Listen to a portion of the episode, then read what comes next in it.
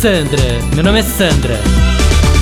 Gente, posso falar? E eu que fui pra Angra com o Leozinho agora nas férias. Levei cinco amiguinhos dele da escola, todos bilíngues. Aí chegamos lá, casa cheia, aquela bagunça de menino. No terceiro dia, a empregada me liga avisando que não vai trabalhar porque tá com Covid e fala que vai ter que ficar 10 dias afastada. Eu falei, não acredito.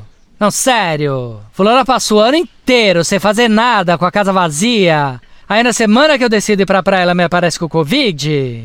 Não dá, né?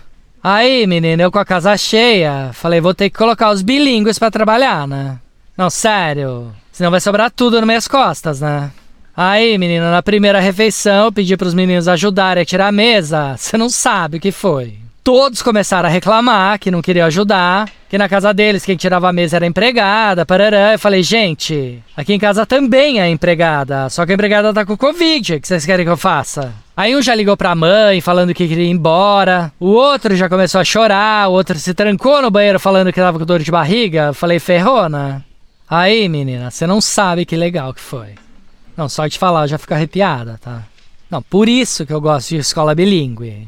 Porque tem esse espírito, sabe? As mães dos meninos viram que eu tava em apuros, fizeram um mutirão, cada uma mandou sua empregada de helicóptero para Angra. No final, nós passamos a semana com cinco empregadas na maior mordomia. ah, parece maluca, né? Não, sério. Fora que os bilíngues aprenderam uma super lição de solidariedade, né? Que na dificuldade, a gente arregaça as mangas e ajuda o próximo. É isso que fica. Sandra, meu nome é Sandra.